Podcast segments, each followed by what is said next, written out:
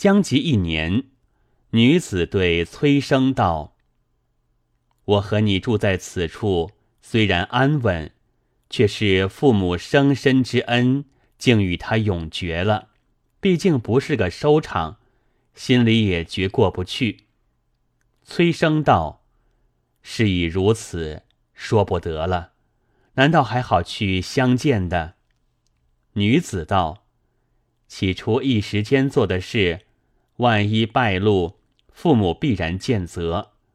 你我离合尚未可知，思量永久玩具，除了一逃，再无别招。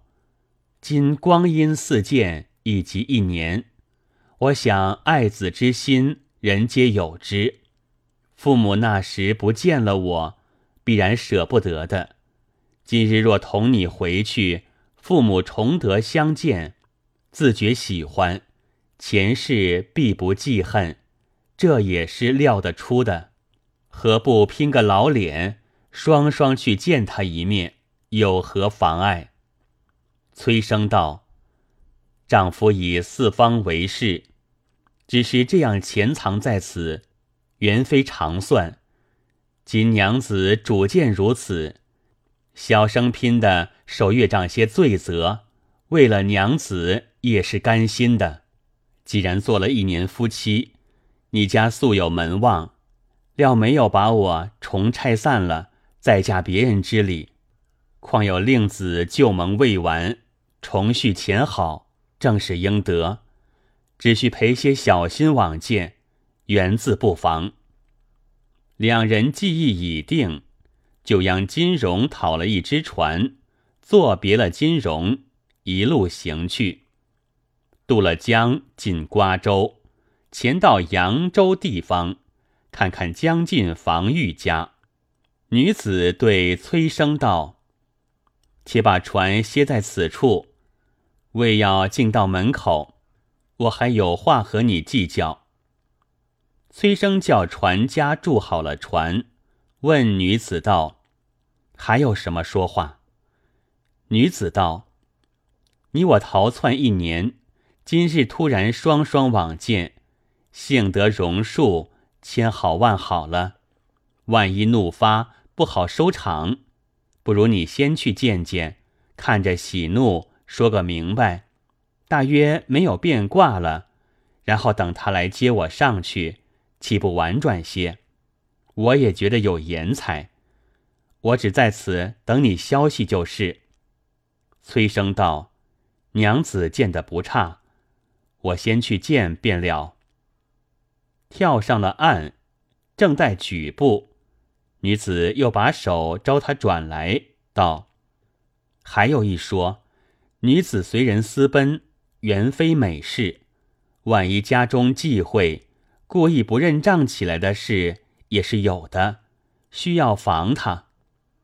伸手去头上把那只金凤拆下来，与他带去，道：“倘若言语之物，将此差与他们一看，便推顾不得了。”崔生道：“娘子嫩的精细。”皆将差来，带在袖里了。望着房玉家里来，到得堂中，传进去。房玉听知崔生来了，大喜出见。不等崔生开口，一路说出来道：“向日看待不周，致郎君住不安稳，老夫有罪，幸看先君之面，勿责老夫。”崔生拜伏在地，不敢仰视，又不好直说，口里只称小婿罪该万死，叩头不止。房遇到惊骇起来，道：“郎君有何罪过？口出此言，快快说个明白，免老夫心里疑惑。”崔生道：“是必岳父高抬贵手。”恕着小婿，小婿才敢出口。防御说道：“有话但说，通家子侄有何嫌疑？”崔生见他光景是喜欢的，方才说道：“小婿蒙令爱庆娘不弃，一时间结了私盟，房为事密，儿女情多，负不义之名，犯私通之律，诚恐得罪非小，不得已银夜奔逃，潜匿村墟。经今一载，音容九祖，书信难传。虽然夫妇情深，感望父母恩重。今日仅同令爱到此拜访，不忘察其深情，饶恕罪责，恩赐偕老之欢，永遂于妃之愿。岳父不失为溺爱，小婿得完美世家，实出万幸。只求岳父怜悯则个。房玉听罢，大惊道：“郎君说的是什么话？小女庆娘卧病在床，经今一载，茶饭不进，转动要人扶靠，从不下床一步。方才的话在哪里说起的？莫不见鬼了？”崔生见他说话，心里暗道：“庆娘真是有见识。”果然怕玷辱门户，只推说病在床上，遮掩着外人了，便对房玉道：“小婿岂敢说谎？木金庆娘现在船中，岳父叫个人去接了起来，便见明白。”房玉只是冷笑不信，却对一个家童说：“你可走到崔家郎船上去看看。”与同来的是什么人？却认作我家庆娘子，岂有此理？家童走到船边，向船内一望，舱中悄然不见一人。问着船家，船家正低着头烧上吃饭。家童道：“你舱里的人哪里去了？”船家道：“有个秀才官人上岸去了。”留个小娘子在舱中，适才看见也上去了。家童走来回复家主道：“船中不见有什么人。问船家说有个小娘子上了岸了，却是不见。”防御见无影响，不觉怒形于色道：“郎君少年当诚实些，何乃造此妖妄，污玷人家闺女？”是何道理？崔生见他发出话来，也着了急，急忙袖中摸出这只金凤钗来，进上防御道：“此即令爱庆娘之物，可以表信，岂是托空说的？”防御接来看了，大惊道：“此乃吾王女星娘并练时戴在头上的钗，已殉葬多时了。”如何得在你手里？奇怪，奇怪！崔生却把去年坟上女教归来，教下识得此差。后来庆娘因寻差夜出，遂得成其夫妇。恐怕事败，同逃至旧仆金荣处住了一年，方才又同来的说话，背细述了一遍。房玉惊得呆了。道：“庆娘现在房中床上卧病，郎君不信，可以去看得的。如何说的如此有枝有叶？又且这差如何得出事？真是蹊跷的事。执了崔生的手，要引他房中去看病人，正辨真假。却说庆娘果然一向病在床上。”下地不得。那日外乡正在疑惑之际，庆娘拖得在床上走将起来，竟往堂前奔出。家人看见奇怪，同防御的妈妈一哄的都随了出来，嚷道：“一向动不得的，如今忽的走将起来。”只见庆娘到的堂前，看见防御便拜。房玉见是庆娘，一发吃惊道：“你几时走起来的？”崔生心里还暗道是船里走进去的，且听他说什么。只见庆娘道：“儿乃星娘也，早离父母，远鬓荒郊。然与崔郎缘分未断，今日来此，别无他意，特为崔郎方便，要把爱妹庆娘续其婚姻。如肯从儿之言，妹子病体当即痊愈；若有不肯，而去，妹也死了。”何家听说，个个惊骇。看他身体面庞是庆娘的，声音举止却是新娘，都晓得是亡魂归来附体说话了。房玉正色责他道：“你既已死了，如何又在人世妄作胡为，祸乱生人？”庆娘又说着新娘的话道。儿死去见了明思，明思道儿无罪，不行拘禁，得属后土夫人帐下，掌传兼奏。儿以事缘未尽，特向夫人几嫁一年，来与崔郎聊此一段姻缘。妹子向来的病，也是儿假借他惊魂，与崔郎相处来。今献满当去。岂可使崔郎自此孤单？与我家遂同路人，所以特来拜求父母，势必把妹子许了他，续上前因。而在九泉之下，也放得心下了。防御夫妻见他言辞哀切，便许他道：“吾儿放心，只依着你主张，把庆娘嫁他便了。”新娘见父亲许出，便喜动颜色，拜谢防御道：“多感父母肯听儿言，儿安心去了。”走到崔生面前，执了崔生的手，哽哽咽咽哭起来道：“我与你恩爱一年，自此别了。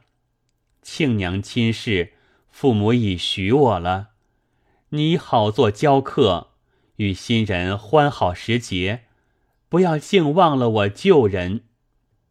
言毕大哭。崔生见说了来宗去迹，方知一向与他同住的乃是新娘之魂。今日听罢丁宁之语，虽然悲切，明知是小姨身体，又在众人面前。不好十分亲近的，只见新娘的魂语吩咐已罢，大哭数声，庆娘身体蓦然倒地，众人惊惶，前来看时，口中已无气了，摸他心头却温温的，即把生姜汤灌下，将有一个时辰方醒转来。病体已好，行动如常。问他前世，一毫也不晓得。人从之中举眼一看，看见崔生站在里头，急急遮了脸，往中门奔了进去。崔生如梦初觉，惊疑了半日，始定。防御就拣个黄道吉日。将庆娘与崔生合了婚，花烛之夜，崔生见过庆娘惯的，且是熟分，庆娘却不十分认得崔生的老大羞惭，真个是一个闺中弱智，与新郎未经半晌交谈；一个旅底故人，共交面曾作一年相识。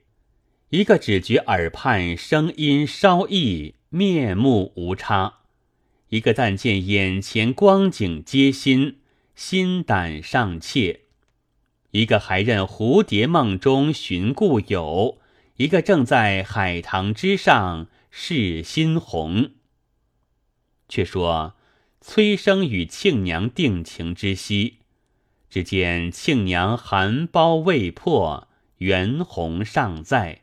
仍是处子之身，崔生悄悄地问他道：“你令姐借你的身体陪伴了我一年，如何？你身子还是好好的？”庆娘弗然不悦道：“你自撞见了姐姐鬼魂，做作出来的，干我甚事？说到我身上来。”崔生道：“若非令姐多情，今日如何能够与你成亲？此恩不可忘了。”庆娘道：“这个也说的是，万一他不明不白，不来周全此事，借我的名头。”出了我若多时丑，我如何做的人成？知你心里到底认识我随你逃走了的，岂不羞死人？今幸得他有灵，完成你我的事，也是他十分情分了。次日，崔生感新娘之情不已，思量见度他，却是身边无物。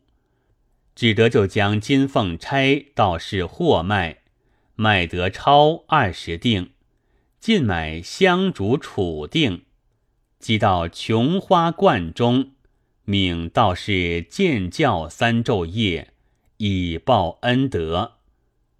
教事已毕，崔生梦中见一个女子来到，崔生却不认得。女子道：“妾乃星娘也。”前日是假妹子之行，故郎君不曾相识，却是妾一点灵性，与郎君相处一年了。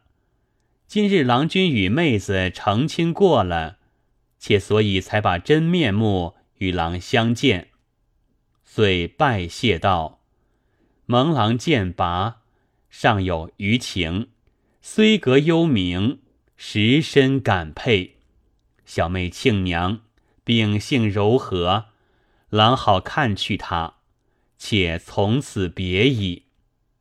崔生不觉惊哭而醒。庆娘枕边见崔生哭醒来，问其缘故。崔生把新娘梦中说话一一对庆娘说。庆娘问道：“你见他如何模样？”崔生把梦中所见容貌背细说来，庆娘道：“真是我子也。”不觉也哭将起来。庆娘再把一年中相处事情细细问崔生，崔生逐渐和庆娘背说始末根由，果然与新娘生前情性光景无二。两人感叹其意，亲上加亲，跃然过得和睦了。自此，新娘别无影响。要知只是一个情字为重，不忘催生，做出许多事体来。心愿既完，便自罢了。此后，崔生与庆娘年年到他坟上拜扫。后来。崔生出世，讨了前妻封告，一命三人合葬。曾有四句口号，道着这本话文：大子精灵，小姨身体，道德圆成，无此无彼。